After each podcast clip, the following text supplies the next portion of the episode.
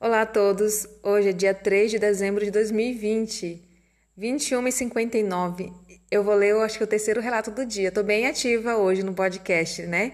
Que tem dias que eu quase não apareço, tem semanas que eu quase não apareço. Hoje, porque eu tô querendo colocar alguns relatos em dia, desses relatos que estão enviando agora. E eu tô gostando muito que, tão, que o pessoal tá enviando alguns relatos aqui no, no e-mail assustadoramente, assustadoramente outlook.com. Gente, obrigada para vocês que estão mandando, enviando e continuem enviando também. E também queria pedir para vocês seguirem o Instagram. Ah, o Instagram é Aí depois eu, é, pod, é assustadoramente underline podcast. Quase não entro lá, mas de vez em quando eu entro e atualizo algumas coisinhas, tá? É bom para deixar todo mundo junto, vocês que gostam do podcast. Agora, eu vou ler para vocês um e-mail que foi enviado no e-mail. Um relato que foi enviado no e-mail, que é da Iuno. A Iuno que enviou um relato esses dias atrás, tá bom? Então vamos ler o e-mail dela. O nome do relato dela é Sonhos Distantes, parte 2. Olá, aqui estou novamente, um do relato 145. Queria dizer mais sobre um ocorrido através de um sonho. São sonhos que também ocorreram entre os 7 a 9 anos. São apenas dois dessa vez, mas me incomodaram bastante depois de uns anos, quando percebi o que, o que se passava.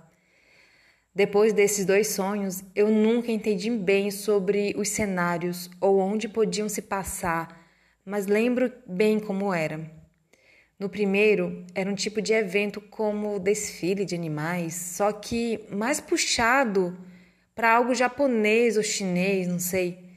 Eu lembro bem que nesse sonho era um desfile de vacas numa arena, como uma quadra, cheia de areia. Não sei explicar essa parte. Mas isso era de menos, não era importante. Perto disso havia alguns cantos para alimentação um tipo de praça. Quando eu vi, me dirigi na hora até minha mãe. Eu lembro de minha mãe com um homem, meio gordo, barba, estava comendo alguma coisa. Explicando sobre ele, ele se chamava Marcelo. Foi um dos namorados da minha mãe. Mas espera, uma observação. Nesse tempo, no tempo que tive esse sonho, na primeira vez, meus pais ainda estavam juntos e eu ainda não tinha conhecido esse rapaz. Só fui conhecê-lo anos depois. E quando conheci, reconheci ele do sonho, mas nunca questionei nada. Voltando para o sonho. Depois que eles comeram, era meio que uma voz ecoando dizendo que o desfile de animais iria começar. Era apenas pessoas com os, com os rostos borrados passando com, as passando com as vacas. Depois do desfile, pula instantaneamente para o final. Aparentemente estava minha mãe, eu e o Marcelo na saída do local. Eu estava dando um copo verde com um coração no meio de com um coração no meio de plástico, transparente. Dentro havia um caderninho. Dentro, é, quando minha mãe abria, era um desenho. Eu, ela, uma mulher de cabelos ruivos, rosto borrado e vestido branco. Outra observação. Anos depois desse sonho, meu irmão mais velho ganhou um copo idêntico ao do sonho. Segundo sonho sobre. Era quase o mesmo sonho. Era o mesmo cenário, mas dessa vez era um desfile de leões.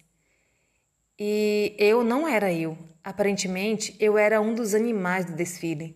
Tá, tá, passou. É, o tempo passou, é, passou o tempo observando tudo com, como animal até começar o desfile, o desfile e acabar. Pula para o final novamente. Não era o mesmo final.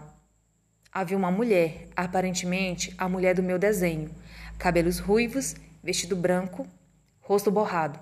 Agora imagina, uma transição de filme passando várias cenas, só que só, é, só da mulher.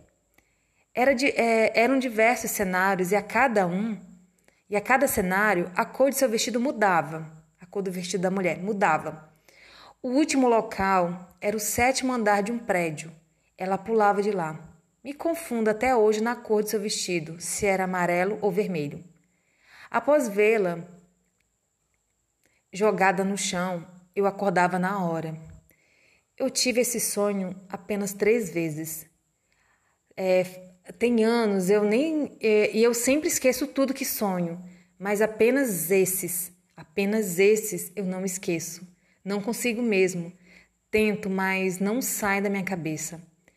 Eu relacionei a mulher com as crianças do último relato por se parecerem como mães, como mãe e filhos, mas nunca confirmei. Até hoje me intrigo por não saber até hoje quem realmente são eles.